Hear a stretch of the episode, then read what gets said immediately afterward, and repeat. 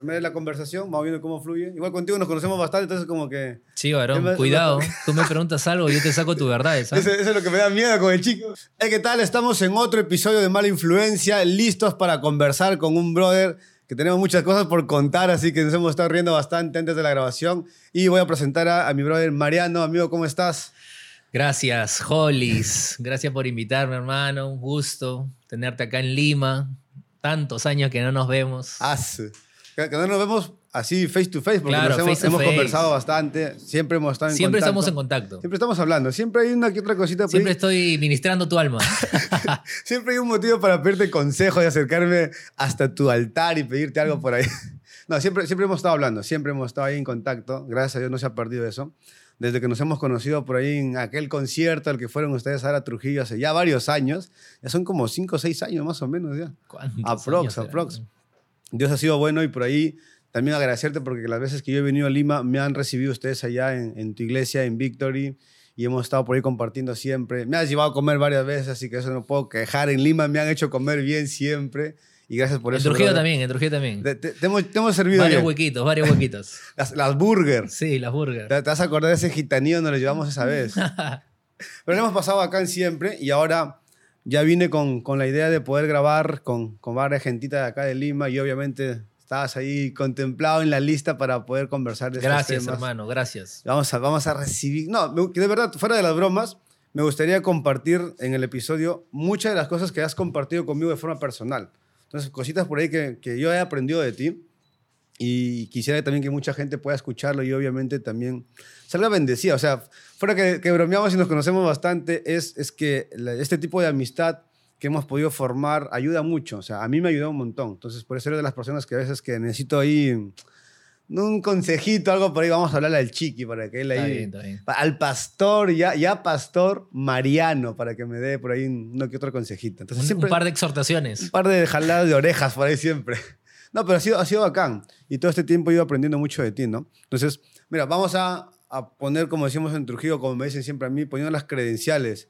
Actualmente, ¿qué funciones estás ocupando allá en Victory? Porque hasta donde yo me acordaba, eras pastor de jóvenes, de los teens, de ahí de los adolescentes en tu iglesia, pero Chiqui ahorita ya es, he, visto en las historias, pastor Chiqui, así el titulazo. Pues. Así es. ¿Cómo, cómo ha cambiado todo eso? Eh, bueno, el, el, Ministerio de Revival hemos pasado por muchos tiempos, hemos trabajado de muchas formas. Antes empezamos el ministerio con un grupo de líderes, ¿no? Antes en el staff éramos como 12 personas. Y bueno, después el pastor eh, levantó pastores, ¿no? Pastores de jóvenes. Al rato ya los jóvenes comenzaron algunos a tomar su camino, ¿no? Este, Joseph, que tú lo conoces, él eh, trabajaba conmigo junto en Revival y en el DC, ¿no? Y ahora, bueno, él ha tomado un camino que es eh, trabajar en el DC netamente y yo estoy quien me encargo de todo Revival, pues, ¿no? Todo, parte de los jóvenes, adolescentes, todo, todo, todos los jóvenes prácticamente, pues, ¿no? Toda, toda, esa chamba con, con, la gente más joven de la iglesia. Así es. Ahora, hay una parte que acabas de mencionar que a mí sí me llamó mucho la atención, al menos cuando llegué a la iglesia de ustedes, y es la parte del DC, que sé que ahora la está manejando Joseph, pero me gustaría que le cuentes un poco a la gente qué se hace en el DC, porque a mí sí me llamó mucho la atención. Yo me acuerdo que obviamente me quedé en otro espacio a dormir, que no era, no era la iglesia, pero cuando llegué a la iglesia me llevan ustedes al espacio del DC y veo camas, ¿no? Y veo chivolos ahí todos adentro y sin internet. Entonces fueron cositas que me llamaron la atención. Cuéntanos un poco qué es el DC, como para que la gente un poco entienda de qué estás, estás hablando. Estás bueno, el, el, DC nace, nace de, de, una iniciativa de poder hacer tipo como un campamento de jóvenes, ¿no? Algo de verano para los chicos, porque bueno, siempre que era verano los chicos tenían como que más tiempo, para poder hacer algo y en vez de que pierdan su tiempo, pues, no sé, yéndose todo el día, todos los días a la playa, no sé, o a pasear, jugar fútbol, queríamos tratar de, de involucrarlos más, ¿no? En las cosas de Dios, en la iglesia. Entonces nació así, nació así, con esa iniciativa. Al rato tomó otro rumbo, ¿no? Que en realidad eh, muchos de los chicos ya no se querían ir ¿no? Ya no querían dejar, ya querían seguir el verano. Que no acabe el verano. Que no acabe el verano, ¿no? Entonces se quedaron, muchos de ellos les dieron la opción para que se regresen a sus casas. Lo que querían se podían quedar. Y desde ahí comenzamos a trabajar con los jóvenes, discipulando. Muchos de ellos, pues bueno, este, inicialmente eran jóvenes que tenían problemas de carácter, flojitos, ¿no?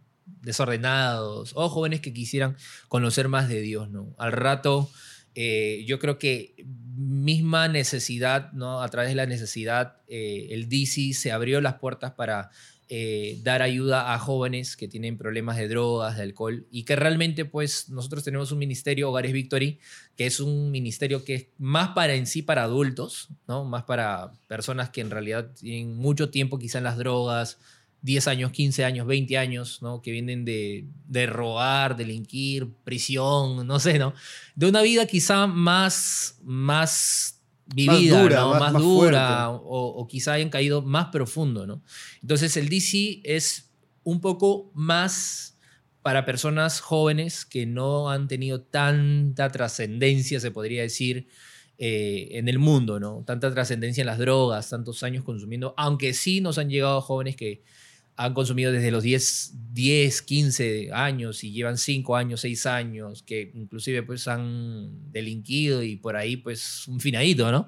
O sea, de ese calibre sí ha, Ha habido dentro ha habido en el DC, ¿no? Ha habido en el DC y dentro de todo pues em- siempre hemos tratado de, de ayudarles, pues, ¿no? Ahora, el DC es una especie de internado, ¿no? O sea, eh, yo entiendo que es, hay una fecha donde entran y Claro. están no una semana, no dos semanas, son un par de meses, creo. Sí, Y están eh, ahí. Los chicos tienen un programa, ¿no? Un programa y un proceso de un año y ocho meses, ¿no? Donde en ese proceso nosotros pues trabajamos de tal manera que decimos, bueno, este joven ya está listo o, o para regresar a su casa y estudiar y congregar en la iglesia y unirse al grupo de jóvenes, o si desea también desarrollar un liderazgo, prepararse en el instituto bíblico, porque tenemos un instituto bíblico en nuestra iglesia, ¿no? De acuerdo a lo que Dios ponga pues en su corazón. Va- ¿no? Van encaminándose, ¿no? A encontrar Claro, un lugar. claro. Por ahí también llegó el hijo de mi pastor, que, Sí, Chalo, que Chalo. Chalo llegó y, hemos- Chalo. y grabamos un episodio con él. Y él cuenta también de que estuvo en el DC y me dice, hasta me hicieron cocinar, dice, o sea, él, él sorprendido porque obviamente ustedes les enseñan no solamente palabra, no solamente es estar dentro del, del departamento donde están en el DC, sino que les enseñan muchas cosas de carácter, los van formando, los van guiando y van ayudándolos a que de alguna forma ejerzan este dominio propio sobre su propia vida y su cuerpo, ¿no? Entonces, se controlan con muchas cosas. Yo, al menos en esa parte, me, me llamó mucho la atención porque ver, ver el templo, o sea, literalmente el espacio de la iglesia, con una sección separada para el DC, donde están las camas, donde todos están ahí juntos siempre, están compartiendo siempre. He visto en tus historias de, de Instagram donde están Las no sé, fiestas. las fiestas. Las reales. Las reales fiestas de- dentro del DC, pues, ¿no? Si tú no has vivido una fiesta en el DC, ya. pues, No, no, has, no has estado en Victory. no pues, se está ¿no? bien. pero, pero son bacanazas, o sea, Sí. llama mucho la atención la forma en la que ustedes trabajan. Y entiendo que es parte de, de la historia que tienen como iglesia, porque vienen trabajando siempre con, con esta parte difícil de la sociedad, que es el mundo de las drogas y, y que es y con la- las adicciones en general, porque sé que no solamente son gente que ha consumido drogas, sino también por ahí gente que tiene problemas con alcoholismo y todo lo demás. Y lo trabajan esto no solo en Perú, sino es un poquito más global lo que hacen ustedes, pero es un trabajo de tiempo que han venido haciendo y esto les ayuda obviamente a formar el DC y a trabajar con adolescentes y jóvenes de una forma distinta, ¿no? Más chévere lo veo yo y más radical también en ciertos aspectos. De esto también entiendo que sale lo que es Revival, que es la parte que ya tú manejas ahora. ¿En qué consiste Revival? ¿Por qué Revival? Por ahí la gente de repente que no conoce el inglés al 100% y no sabe Claro. qué significa Revival. ¿Cómo nace la parte de Revival y cómo lo manejas tú ahora? Sí, bueno, revival es una palabra que es bien difícil, ni, no te la enseñan ni en el colegio, ¿no? Revival significa avivamiento y, y era más o menos la identidad que buscábamos darle al movimiento de jóvenes. Porque bueno, en mi iglesia siempre hemos sido una iglesia que nos gusta alabar, saltar, loquearnos, ¿no? Tú has visto, ¿no? Entonces, esa misma experiencia, esa misma esencia es la que traen los jóvenes. Los jóvenes son locazos, ¿no? Los jóvenes les gusta eh, alabar a Dios, saltar. Bueno, ahora tienen que hacerlo desde las sillas, ¿no? Por el distanciamiento social. Pero, Ya no hay pogo, ya no Claro, puede, ya ya no- no hay pogo, ¿no? Antes, ¿qué, qué no habría pasado, no? Pero sí, eh, es un poquito eso, ¿no? Yo creo que es la esencia, es algo que nos caracteriza. Eh, Revival Community es, lo, es tal cual, es una comunidad de jóvenes que ama a Dios, ¿no? Eh, nos gusta mucho eh, la alabanza, el predicar y, algo que sí utilizamos bastante es la enseñanza, el discipulado, ¿no? Y como tal cual, por ejemplo, en el DC, este, impartimos el discipulado, las enseñanzas, les ayudamos a desarrollar bastante carácter, porque, bueno, definitivamente hoy en día creo que si algo carece en los jóvenes es de carácter, ¿no? Claro. Y la Biblia dice, le es bueno al joven cargar el yugo desde su juventud. Entonces realmente es bueno desarrollar firmeza de carácter en la vida de los jóvenes, pues, ¿no? Y es un poquito lo que vas, vas mostrándole y enseñándole a los chicos eh, dentro de Revival, ¿no? Ya, ¿no? ya no solo estás encargado de Revival, porque ahora estás cumpliendo una función también más pastoral en la iglesia. Hoy día, por ejemplo, vi ahí las historias, estabas predicando en los cultos principales y, entiendo que muchas familias dentro de la iglesia son gente que ha, ha, sido adoptada de alguna forma por el trabajo que hacen como Victory, por el trabajo que hacen con, con esta, esta parte de la sociedad de las drogas. Mucha de esta gente está dentro de la iglesia.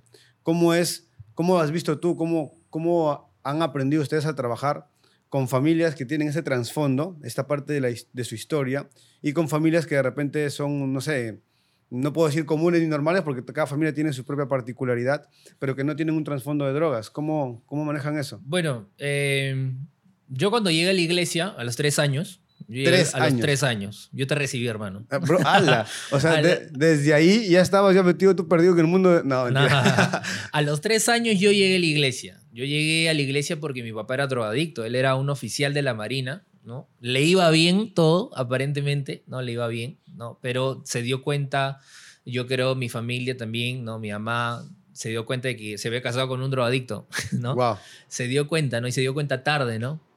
Ya cuando mi mamá me cuenta, ¿no? Que ella, este, bueno, mi papá a veces se desaparecía, eh, a veces se desaparecían las cosas de la casa, ah. ya, ¿no? Hasta que un día ya fue algo así como que muy descarado, ¿no? Ya uh, se robó el sueldo, algo así, ¿no? Se tiró todo su sueldo de, del oficial, se, se, lo tomó, ¿no? Se lo fumó, se perdió una semana. Entonces, yo fui una familia así, ¿no? Yo fui una familia que llegó así. Entonces, sí, yo creo que los pastores, que en ese tiempo eh, fue el pastor Jorge Yepes, el pastor de la Nación de Argentina, que recibió a mi familia, creo que supo trabajar porque trabajó con mi papá de una, forma y con mi familia de otra. Wow. ¿no? O sea, con mi papá trabajó eh, de acuerdo a su necesidad que él tenía y con nosotros trabajaron de acuerdo a la necesidad que nosotros teníamos. Porque si bien eh, un drogadicto sufre, la, la familia, familia del drogadicto recontrasufre, ¿no? Y, y, nosotros, bueno, arrastrábamos muchas cosas, eh, heridas, sufrimiento, eh, engaños, ¿no? Entonces, yo llegué a Cristo de esa manera. Eh, con el corazón dolido, ¿no? Y a pesar de que era niño, claro. me daba cuenta de las circunstancias en que yo estaba viviendo. Entonces, yo me doy cuenta de que a pesar de que el, el, la realidad de un drogadicto sea diferente, la familia, los jóvenes también sufren, ¿no? Y que hay una necesidad que solamente en realidad Dios la va a poder sanar. ¿no? El pecado es diferente, claro. pero la necesidad es la misma y la solución también. Entonces, yo creo que no hay tanto eh, en, en esto misterio, ¿no? no hay tanto misterio porque sabemos que la solución es Cristo, pero de por sí yo creo que sí, en el trabajo de los hogares, Victory, hemos desarrollado esa, uh, Dios nos ha dado esa unción para poder trabajar con los drogadictos, ¿no? Nos ha capacitado de alguna manera. Ahora, yo nunca fui drogadicto, ¿no? No, a los tres años no estaba, pues... No estabas ahí llevando los paquetes. Nada, ¿no? O sea, adicto al cuáquer, seguro, pero, pero nada, ¿no? Y, y, mucha gente cuando me ve a mí me dice, ¿y tú has fumado? Claro. ¿no? ¿En qué has caído tú, chiqui? O sea, ¿qué has fumado tú, no? Y, y yo en algún momento en mi vida me vi en esa realidad y dije, oye, y Asu, ojalá hubiera fumado un poco, decía. Para tener testimonio. Eso. Sí, y decía, Asu, ojalá hubiese fumado un poco, ¿me entiendes? Para poder ayudar. Pero al, al, al, al, darme cuenta en el proceso, me di cuenta que lo que realmente cambia a la persona es Cristo, ¿no? Tú tienes algo, nosotros tenemos algo que realmente es la solución para esas personas, ¿no? Y, y, y, ahí fue cuando yo también recibí en mi corazón el llamado, la carga para poder trabajar con el drogadicto. A los 18 años me, me interné en el Instituto Bíblico, ¿no? porque en, en el Instituto Bíblico y mi iglesia, bien puede ser como que un congregante laico, ¿no? Tomar claro. clases, capacitarte para poder servir en la iglesia. O si tú realmente tienes ese llamado ministerial, también te pueden capacitar para eso, ¿no? Y ya, pues ahí te metes de lleno, ¿no? Y, pero, o sea, entendiendo un poco más la historia que, que nos acabas de contar, yo, yo pude conocer a tu papá, nos preparó una rica pizza, me acuerdo, allá en, claro, mi papá en Trujillo. mi papá está de, de este Trux. Claro, Petru. pues, ahí hemos, ido, ahí hemos ido a tu casa, allá en Trujillo, y nos atendió muy bien. Conociendo esta parte de la historia, eh, obviamente, quizás por agradecimiento a lo que ocurrió con tu familia y tu papá, uno dice, bacán, voy a la iglesia y congrego y todo, todo chévere, ¿no? Pero mucha gente puede decir, no, ¿para qué voy a hacer más? ¿Cómo decides tú involucrarte al 100%? O sea, decir, ok, ya cambiaron a mi familia, pero ahora yo también quiero ayudar a otra gente. Mira, me gusta tu pregunta. ¿Sabes por qué? Porque mucha gente me ha preguntado siempre lo mismo. Me dice, tu papá ha sido drogadicto. Y- Claro. Y, es como que lo ponen como que, ah, entonces tú por agradecimiento. Tra- Claro, claro. Tratan de comprender. Exacto. No, es como O sea, tú, ahorita ¿Qué te tratan- llamó? ¿Qué te Estás llamó? tratando de comprender, ¿no? Y, y- y eso pasa, ¿no? Yo, mira, mi papá ha sido drogadicto, al final mi papá terminó ya su proceso, eh, eh, se, reinsertó, se reinsertó a la sociedad, ¿no? Y él sigue haciendo como que su vida familiar, normal, es un trabajador, es un contador público, pero yo que no tengo nada que ver Claro, o sea, es otra ¿no? historia. Es otra historia y no. Entonces, mucha gente sí me ha preguntado eso y en realidad yo creo que para poder entenderlo, hay que entender que realmente Dios a veces nos llama, ¿no? Dios a veces nos llama, ¿no? Y, y el llamado de Dios es algo que uno no escoge hacer porque yo tenía otros planes. O sea, yo tenía otros planes, así te lo pongo, ¿no? Yo tenía otros planes y Dios me cambió todo, ¿no? Entonces, yo creo que es importante saber qué es lo que Dios tiene para cada uno, ¿no? Quizá no lo tenía para mi papá, ¿no? Aunque a yo, cuando era niño, yo decía, ah, soy yo, hubiera querido yo que mi papá sea un pastor, yo cuando iba a la iglesia, decía, ¿cómo mi papá no es pastor? Decía, ¿no? Claro. Pero al final, ¿me entiendes? Dios no tenía eso para mi papá, ¿no? Dios lo tenía para mí, ¿no? Dios tenía un llamado especial para mí y creo que de eso se trata, ¿no? Yo respondí al llamado y, fue por eso que en realidad eso es lo que me motivó, ¿no? Me motivó a poder involucrarme en la obra, involucrarme en el trabajo. Ahora, el trabajo con, con drogadictos, con jóvenes, con... O sea, involucra todas las edades. Entonces, al final te das cuenta que, que no, no importa la edad, no importa el género, ¿no? Kimberly trabaja con mujeres, yo trabajo con hombres. Al final las drogas van a tocar a cualquier persona, ¿no? No, no distingue ni- nivel económico, nivel intelectual, No, nada, nada. o sea, nada, hasta que las a, drogas la, están- a la iglesia han llegado hasta millonarios drogos, o sea, Ah. no distingue nada, ¿no? No distingue nada y, y yo creo que eh, de- ese es el punto, ¿no? Que, que realmente uno en realidad no ha tenido que ser un drogadicto para ayudar a un drogadicto. Eso. O sea, lo único que uno necesita es entender si Dios te está llamando a eso o no te está llamando a eso, ¿no?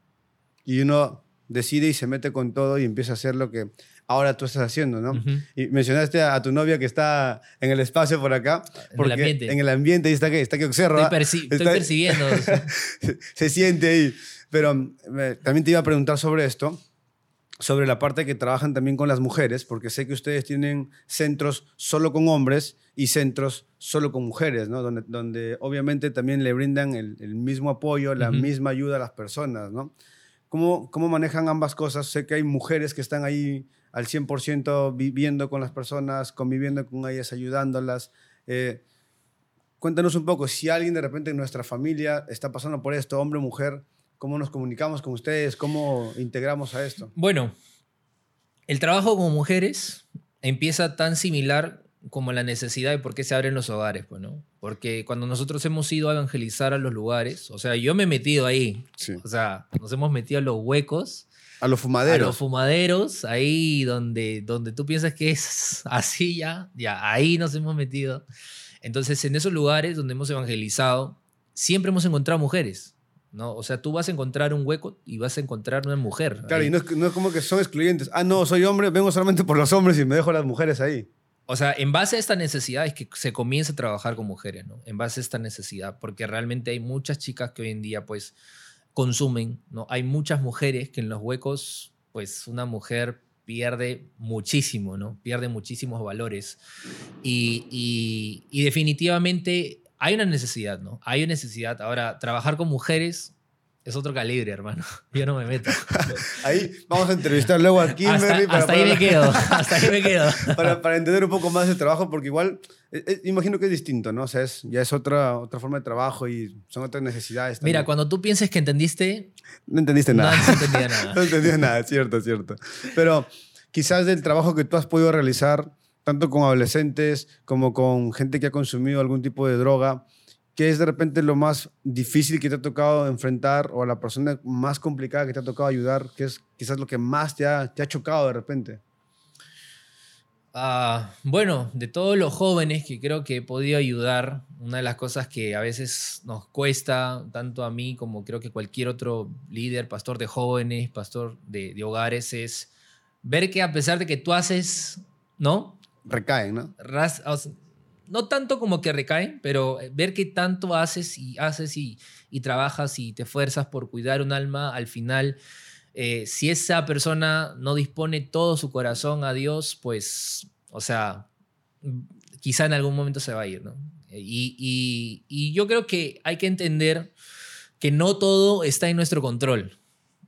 No todo está en nuestro control, ¿no? Y, y yo tengo que tener fe de que dentro de los planes de Dios, si esta persona se va, como dice la palabra de Dios, Dios va a ser fiel y justo para acabar lo que empezó en su vida.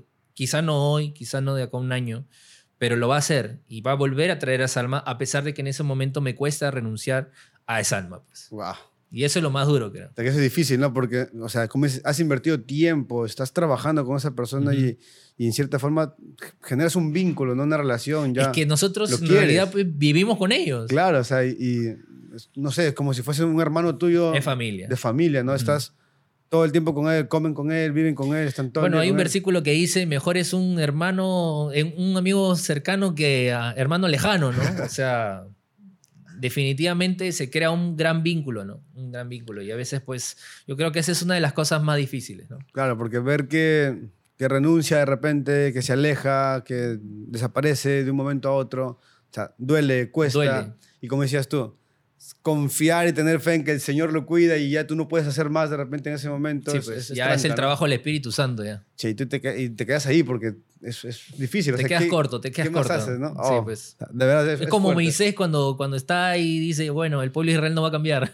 ¿no? Una cosa así, ¿no? Ya es una haga, impotencia, sí. ¿no? Y bueno, pues, o sea, hay que entender que Dios es soberano, ¿no? Definitivamente. Y él tiene el control de todo. Así O sea, es. Bravo. Ahora, ¿cómo, ¿cómo ven ustedes, hablando de repente desde una parte, mm, no, no médica necesariamente, porque igual sé que ustedes ocupan también profesionales, gente que los ayuda con, con el tratamiento, igual están enfocados más en la parte espiritual, pero ¿cómo los contemplan? ¿Como una enfermedad, el tema de la adicción? Eh, ¿cómo, ¿Cómo empiezan a tratar a las personas que están eh, en este mundo? Bueno, si nosotros lo vemos del lado médico, quizá pues sí, se puede decir que la, la drogadicción es una enfermedad, ¿no? Porque genera ciertas cosas en el sistema, desórdenes, se, se pierden las neuronas, ¿no? Si comenzamos a decir eso, ah, por pues, eso era. si decimos, bueno, médicamente hablando, quizás sí, ah, pero bueno, nosotros nunca, eh, a pesar de que hay, hay ¿no? en psicólogos cristianos y todo eso, nunca hemos involucrado ¿no? Eh, a la medicina dentro del trabajo que hemos hecho, ¿no? O sea, nunca lo hemos involucrado, siempre hemos eh, tratado de ver el tema de la drogadicción como una atadura espiritual, ¿no? Que en realidad, porque la Biblia dice, el que comete pecado, esclavo del pecado se hace. Entonces, y conocerás la verdad y la verdad te hará libre, ¿no? Y Cristo dijo, yo soy el camino, la verdad y la vida.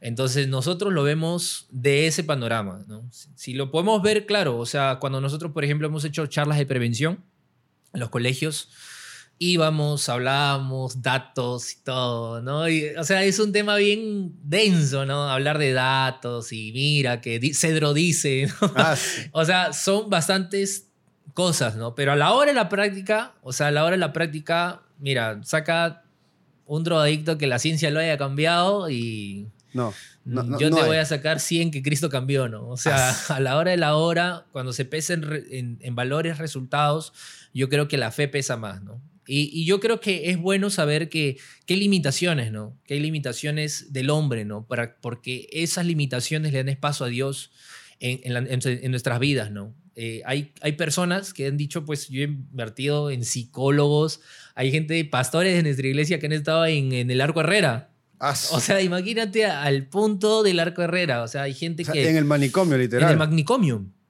en el Noguchi. O sea, pastores de nuestra iglesia que han estado internados ahí porque su familia ha pagado, porque no han podido cambiar. Y créeme que no han podido cambiar, inclusive estando en esos lugares. Entonces, realmente nosotros sí creemos que la respuesta pues es Cristo, ¿no? Wow, es, es bastante fuerte. Y obviamente no se está desestimando Claro. a los médicos ni el trabajo de la medicina, sino que, como dices tú, hay que, es importante conocer los límites, ¿no? O sea, la medicina aporta un montón Y, por ejemplo, alguien con depresión, yo lucho mucho con esta parte de si es que hay que medicar o no a una persona, porque he visto que hay psicólogos que, o psiquiatras que terminan dando un medicamento y que al final, este, no sé, algo, algo trabajan en, nuestro sistema, las pastillas que les pueden dar, pero no es necesariamente lo que te cura, ¿no? Ahora, nosotros en nuestros hogares ha llegado gente así, ¿no? Gente que, que han llegado de, de manicomios, prácticamente, ¿no? O sea, que los han medicado y, o sea, definitivamente una persona que, que, llega a ese nivel de medicación no es una persona que actúa completamente bien. Claro. Y, y, no es una persona que tú le das una pastilla y va a estar normal en el día, ¿no? Entonces, también es el punto de que si nosotros medicamos a alguien, no va a poder realmente rendir dentro del del, del programa, dentro de las clases, dentro de lo que se hace con ellos, ¿no? No lo va a poder recibir bien. Entonces, ha habido testimonios de personas que han llegado al hogar y han dicho, ese día hice una oración de fe y nunca más tuve ganas de consumir. Y ya estuvieron 5 o 10 años consumiendo, ¿no? Entonces, yo creo que, claro, como tú dices, nosotros no desestimamos la medicina, ¿no? Nosotros creemos que, que Dios realmente pues ha, ha, hecho grandes cosas, ¿no? A través de la medicina. Pero también sabemos que humanamente hablando, nosotros estamos muy, muchas veces limitados, ¿no? Y, la Biblia también dice que Dios usará lo vil y lo menospreciado para avergonzar al sabio, ¿no? O sea, hablando humanamente, pues eh, no podemos decir, entiendo cómo es que está sucediendo esto, ¿no? No puedo decir, entiendo cómo es que este hombre que lleva tantos años, con qué probabilidades realmente esta persona podría cambiar. Lo podríamos resumir en, en, esta palabra complicada de explicar, milagro, ¿no? O sea, claro. definitivamente lo que ocurre en, hogares como, como los de Victory son milagros realmente. O sea, yo he tenido la oportunidad de estar ahí, o sea, me quedé una noche, creo, a dormir antes de, de viajar, salir del país y ustedes me recibieron. Y 5 de la mañana, un poco antes de las 5 de la mañana, ya todos los, los hermanos del centro cantando y cantando a todo pulmón. Bueno, yo me desperté, pues, ¿qué, qué pasa? Temblor, dije en Lima, porque en Lima siempre hay temblor. Y la gente con un furor cantando, muy enérgico, y entiendo que esto también les ayuda mucho a ellos. Y, hay muchas cositas dentro del centro, ¿no? Que, que, llaman la atención. Bueno, yo estuve en el centro donde estaban todos los hombres. Se cocinan, eh, se alistan, se cuidan, están pendientes uno del otro. Ves también unas caras. O sea, yo me acuerdo que me quedé en el espacio donde estaban todos los hombres. Y obviamente ahí es como un pabellón y donde están todas las camas ahí la gente. Y, Mano, no es una prisión, ¿ah? pero, pabellón, es, como un hogar, es, un, hogar. Es un hogar, pero es un, espacio grande. Y, o sea, a mí me, me, llamó mucho la atención y fue como que hasta un punto chocante porque yo no había ido nunca a un lugar así antes. Y un brother con, lleno de tatuajes, todo así. Entonces dice, ah, qué fuerte, qué fuerte el lugar. Y decía, qué fuerte el trabajo de ustedes, ¿no? O sea, recién tomando un poco de conciencia y diciendo, qué chamba la que ustedes están haciendo de tratar con personas que de verdad, como dices tú, han tocado fondo. O sea, se, se han perdido así, pero brutal, porque escuché varios testimonios en, en ese, único día que estuve en ese lugar. Muy fuerte. O sea, muy fuerte todo lo que han hecho, lo que, lo que contaste un poco el testimonio de tu papá, empezar a vender cosas de tu casa, empezar este, a engañar a la familia, perderse días enteros, semanas enteras, y que ahora lleguen a un hogar decidiendo ellos mismos y, haciendo, a veces, que para muchos puede ser insignificante, una oración, y que su vida cambia. O sea, yo vi cómo llegaban muchos de, de los hermanos que están en el, en el hogar cargando jabas y cajas de comida, de, de insumos que a ustedes les, los les donan, lo que tengo entendido, los, mercados y todo lo demás, trayendo para cocinar y preparar y ellos mismos atenderse y, y gente con, con, un testimonio fuerte. Tú has mencionado, pastor, luego convertirse en pastores, ¿no? O sea, en gente que antes estaba metido en las drogas, que incluso pudo haber estado en un manicomio y que ahora está pastoreando una iglesia. Pues, Sí, bueno, lo, lo, la gran mayoría, si no son todos los pastores de nuestra iglesia, han estado en el mundo de las drogas, ¿no? O sea, hay gente que ha estado ocho veces presa, eh, narcotraficantes, ¿no? que, que, han conocido hasta el Chapo, ¿no? O sea, a ese calibre, ¿no? O sea, a ese nivel, ¿no? De testimonios. Y yo, me, me, de verdad que me, me vacilo a veces cuando los pastores me cuentan sus testimonios. Y cuando estaban en la prisión y esto, que lo qué loco, digo yo, ¿no? ¿Cómo, ¿Cómo, llega acá? llego a casa. Pero sí, ¿no? Y yo creo que en realidad, pues, este Sí, es, es una realidad que, que, humanamente hablando, pues esas personas no tenían esperanza, pues no. No había una salida, una solución y Dios pues hizo un gran milagro, ¿no? Así se inició la obra, ¿no? en el año 87. Wow. ¿Tienen que 30, casi 40 años más o menos? Bueno, estamos 87, ahí. Bastantes, hermano. Varios, varios. mientras calculamos se nos, Ahí, va. Mientras que Pimpollo va sumando y restando. Pero es, es, un- es una chamba de muchos años y obviamente familias y generaciones trabajando, ¿no? O sea, como dijiste hace rato, tu papá cambia, sigue su proceso, pero te alcanzan también a ti. O sea, no solo rescataron a tu papá del mundo de las drogas, sino fue toda la familia. Y obviamente dentro de la familia estás tú y ahora tienes un llamado pastoral y sirves en la iglesia y tú estás ayudando a más gente con lo mismo y esta gente está siendo levantada y rescatada. O sea, hace un rato, antes de empezar a grabar, mencionaste a una de las chicas con las que hemos grabado un episodio también en el podcast que está allá en Trujillo, que ha estado también en los centros de ustedes, que también lo ha contado en, en- en el, en el podcast anterior. Y, y ver que, está, que de, realmente su vida ha demostrado un cambio, ¿no? Ahora está en su iglesia sirviendo, está full predicando por allá, haciendo un montón de cosas en el Hay norte. resultados, hay O sea, resultados. Se ve, ¿no? Hay frutos. O sea, hay frutos es. de Por cambio tus de frutos te carácter. conoceré, hermano. Pero, pero se ve todo eso, ¿no? Entonces, es un, es un chambón. Ahora, ¿cómo, ¿cómo lidias tú, Mariano, con eso? O sea, porque entiendo que también hay, tienes tus propias luchas y las propias cosas que tienes que enfrentar y ahora tienes una responsabilidad de personas a las que tienes que cuidar. Y yo trabajo con jóvenes y adolescentes, pero sus problemas, que igual son fuertes, no son del mismo calibre, pues, ¿no? Entonces, como, no, no, no quiero decir que eres un superhombre, un super pastor, algo por el estilo, pero sé que también la forma en la que tú puedes manejar las cosas es completamente distinta. ¿Cómo lidias con todo esto que, que, que está a tu alrededor, que Dios te ha puesto por delante? Bueno, yo creo que si Dios te pone en un lugar, Él te va a dar la fuerza, ¿no? Te va a dar la fuerza, te va a dar el corazón, ¿no? Sobre todo el corazón, ¿no? Porque yo creo que eso determina todo, ¿no? El corazón que uno le pone, que uno tiene para hacer las cosas. Como tú, ¿no? Con mala influencia, ¿no? La perseverancia que le pones, ¿no? La fe que le pones a lo que Dios ha puesto en tu corazón. Igualmente, ¿no? Dios realmente tiene que darte el corazón, ¿no? Tiene que poner ese sentir en tu corazón para hacerlo porque prácticamente nosotros vivimos para esto. Literalmente vivimos para esto porque ahí despertamos, ahí dormimos. Yo abro mis ojos y veo gente. O sea, vivimos para esto y es prácticamente, eh, hemos dado nuestras vidas, ¿no? Por causa del Evangelio, ¿no? Hemos dado nuestras vidas por causa de Cristo, ¿no? Ah, la gente me ve, me ve bien normal, ¿no? Tú me ves en la calle ves, ah, es un chico normal, pues, ¿no? Pero lo que pasa y lo que vivimos es, pues, O sea, que es de otro cosa, mundo, pues, ¿no? Es de otro mundo, ¿no? Pero, como te digo, ¿no? Yo creo que tiene que ver mucho con el llamado y con lo que Dios pone en tu corazón a hacer, ¿no? Hay muchos jóvenes que definitivamente pues pasan sus luchas, sus guerras y, y hay que tener mucha paciencia en este trabajo, ¿no? Los frutos no se ven de la noche a la mañana, los jóvenes que vienen son jóvenes con un trasfondo increíble, muy difícil, muchas heridas que Dios tiene que ir sanando en el proceso, porque cuando uno se salva, se salva, recibe la salvación, pero en ese proceso pues Dios va a hacer muchas cosas más que tiene que sanar en su mente, en su corazón, en sus dudas, sus complejos, tantas cosas, pues, ¿no? O sea, el, el trabajo, o sea, no es inmediato tampoco, ¿no? O sea, no es que conocí al Señor y, y ya, o sea, que... Claro, hay gente que dice, bueno, puedo llevar a mi hijo por dos meses, tres meses. Bueno, le decimos, bueno, si tú lo llevas por dos o tres meses, no te puedo asegurar que tu hijo va, va a cambiar, ¿no? Porque yo tengo que realmente entender que todo es un proceso, ¿no? Y el tiempo que nosotros estimamos que es un año y ocho meses es un estimado.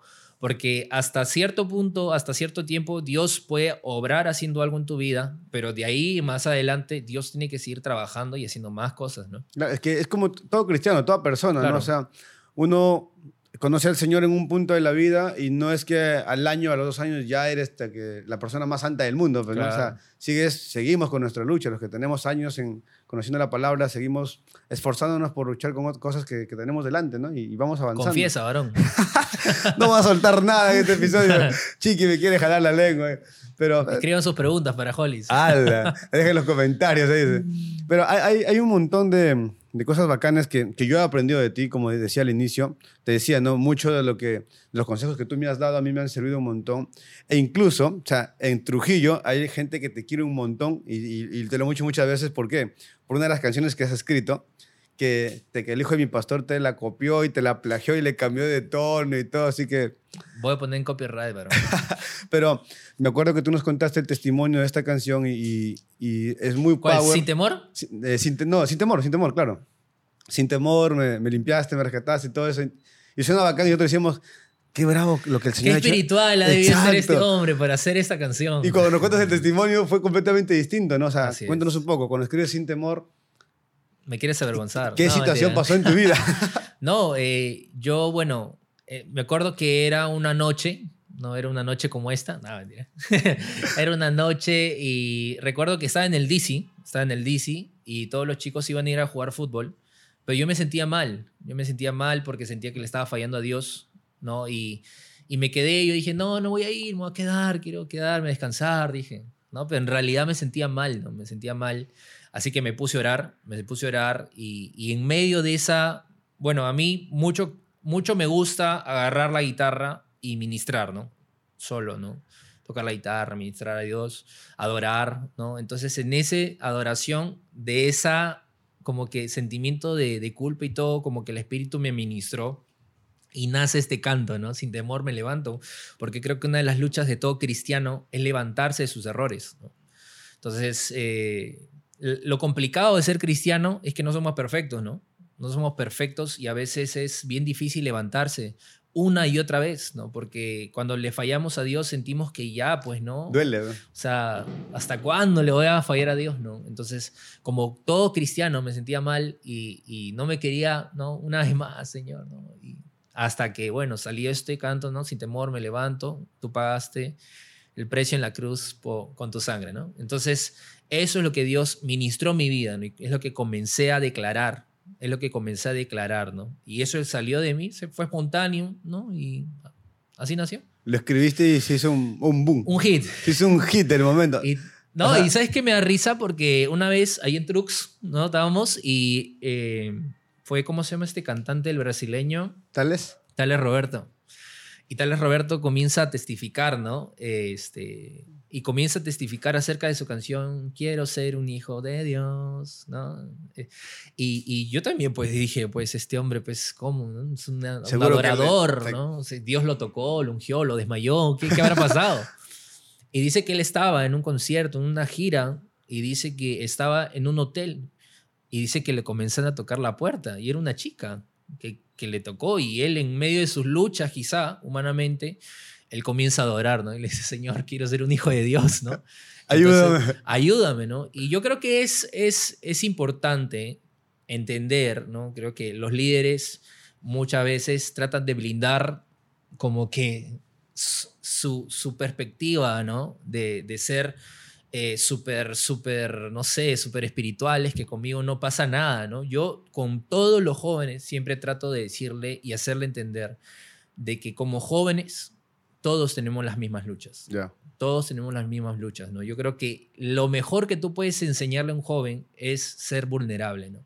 Exacto. Ser vulnerable. Yo también paso mis luchas, yo también paso mis guerras, ¿no? Pero Dios, ¿me entiendes? Se puede glorificar en medio de todo eso, ¿no? Claro, al, al final no son nuestras fuerzas, pues, ¿no? Es, Al Claro. final es el Señor trabajando en nuestra vida. Yo, yo estaba con ustedes cuando, cuando tal les contaba eso y, y tú nos habías contado recién lo de, lo de la canción, ¿no? Y era como que, qué fuerte y qué bacán porque a veces creemos que en el momento donde más estamos luchando con nosotros mismos, con nuestras tentaciones, con nuestras debilidades, que es cuando menos sentimos que Dios nos puede usar, ¿no? Ujú. y salen este tipo de cosas grandiosas que se convierten en hits después y, y la gente Trucs y empieza a cantar. O sea, que la gente de verdad te quiere mucho porque a veces que me han invitado a una que otra iglesia ya, y cantan tu canción, pero es como que... digo, ¿Ah, sí? Yo, yo lo conozco, yo sé quién, la- yo sé quién la cantaba. Yo sé digo, quién escribió. Yo sé quién la escribió, le digo a ese chiqui. pues. Gloria a Dios, gloria a Dios. y te hemos mandado a veces videos, o sea, cuando hemos ido a la calle a evangelizar y hemos escuchado gente cantando sin temor, pues, ¿no? Y no todos saben que, que es de, de una banda peruana o que es de un, de un artista peruano, ¿no? O sea, algo, puede, algo bueno puede algo salir puede- de Belén. No, no lo creen, o sea, se sorprenden, ¿no? Porque hemos hablado otros episodios de, de- de bandas y todo lo demás, hoy día no vamos a meternos mucho en el tema de la música, porque también tendríamos mucho que hablar contigo por ahí de, de las bandas en las que has tocado, de la gentita con la que por ahí, con la que te codeas, porque Chiqui es un pro también ahí del bajo, de la guitarra con cuatro cuerdas. Eres un bravo en, en muchas cosas, el Señor te ha usado mucho. Y, y una de las cosas que a mí me, me impacta mucho es, el, es la, justo lo que hablamos de la perseverancia y lo de, de verdad, lo que dijiste hace un rato, ¿no? Yo me levanto y hay gente, yo estoy en mi día a día y veo gente, yo duermo y estoy pensando en gente por la que oro, la que cuido.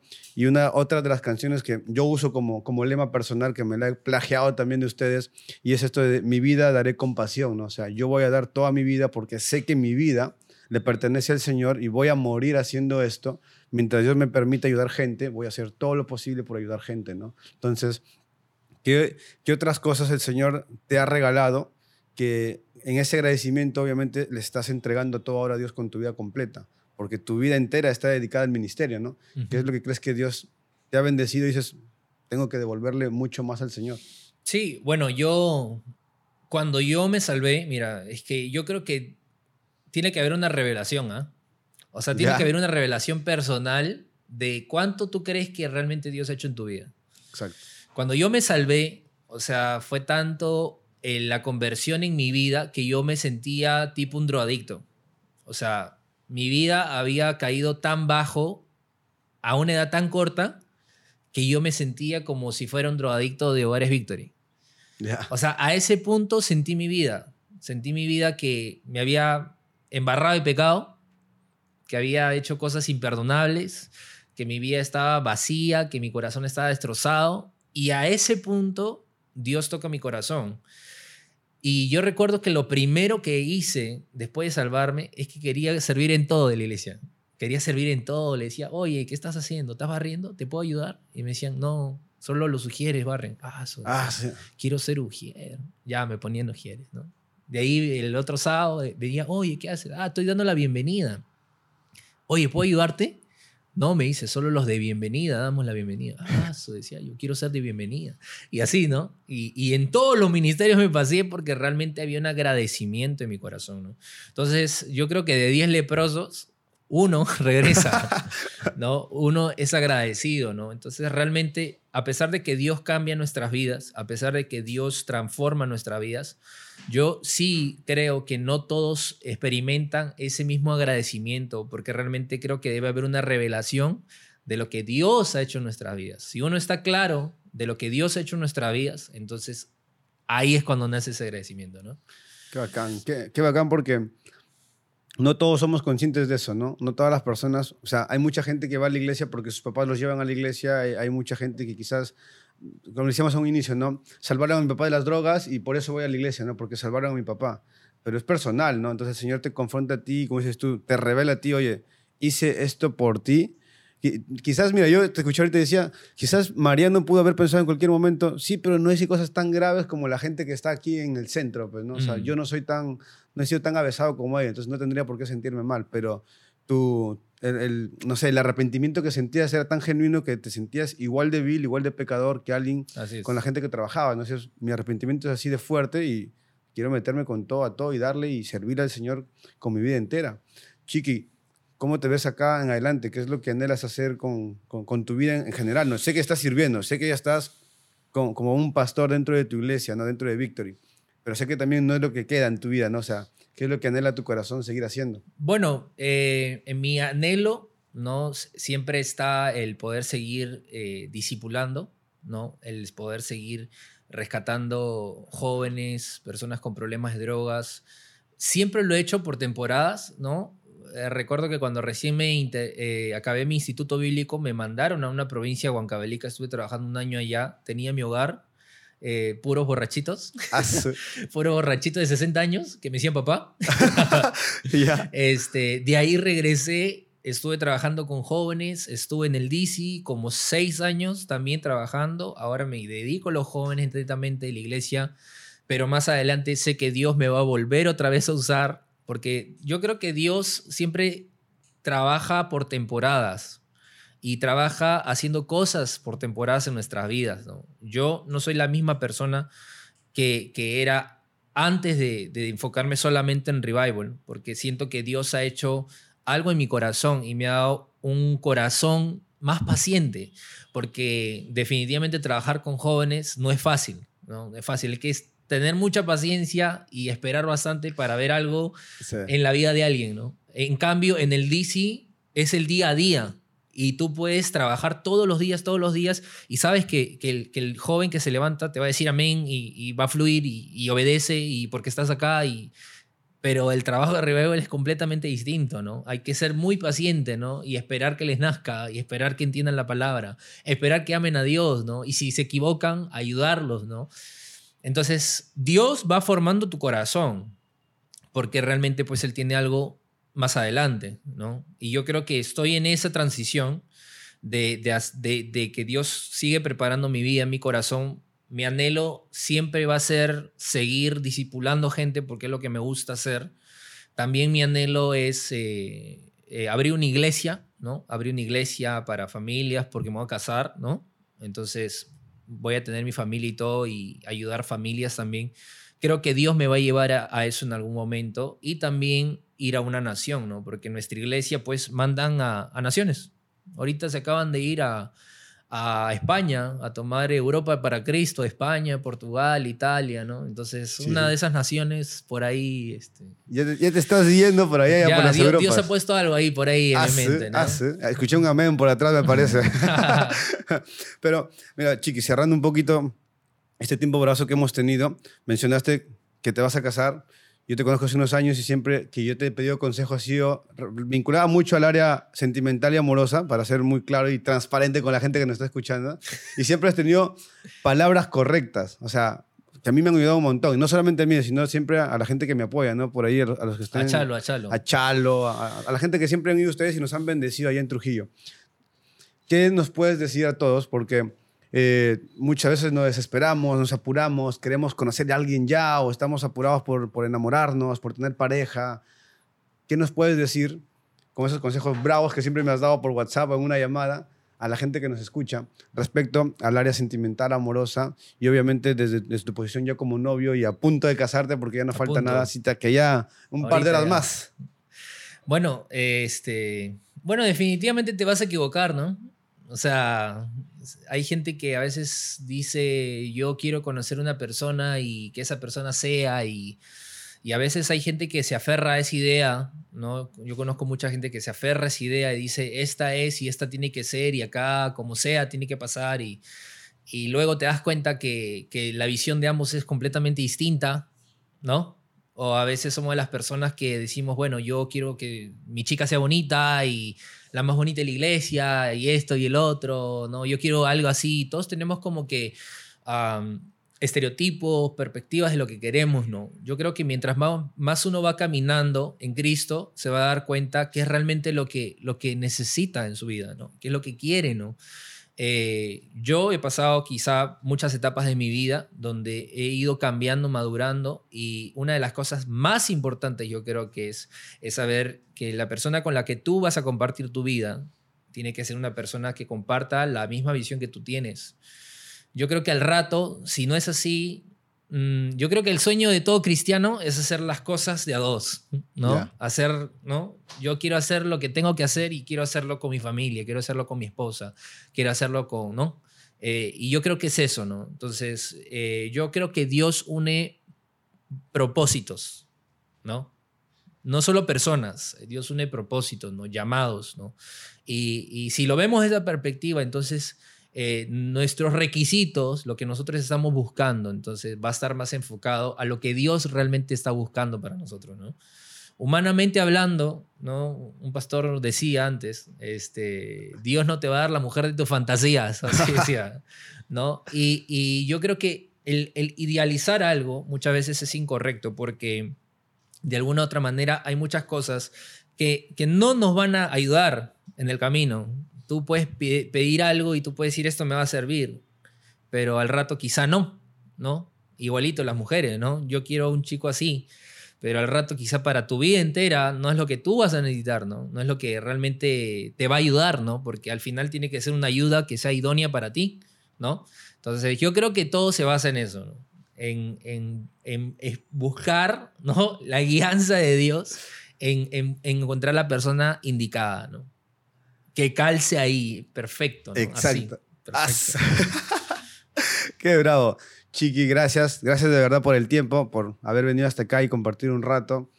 Yo siempre contento y bendecido por conversar contigo, siempre ha sido de, mucho bien para mí.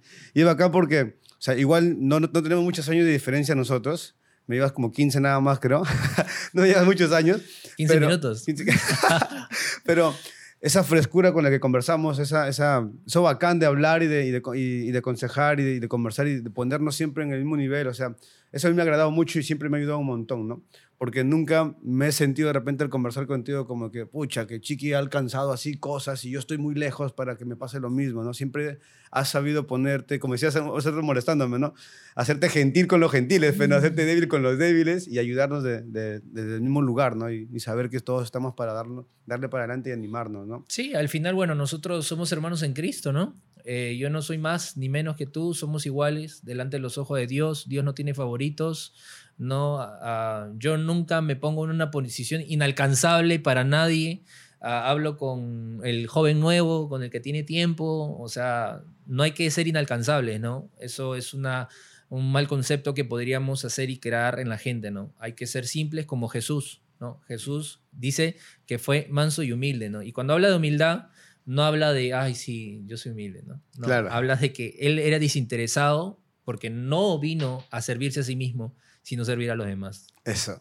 Chiqui, gracias por el tiempo. Un abrazo, amigo. Nos quedamos hasta el final. Que la gente no se desconecte porque viene el contrapareco Mariano. Ahí sí, brother. Asu, ahí voy, va a ser, ahí va a ser. gracias.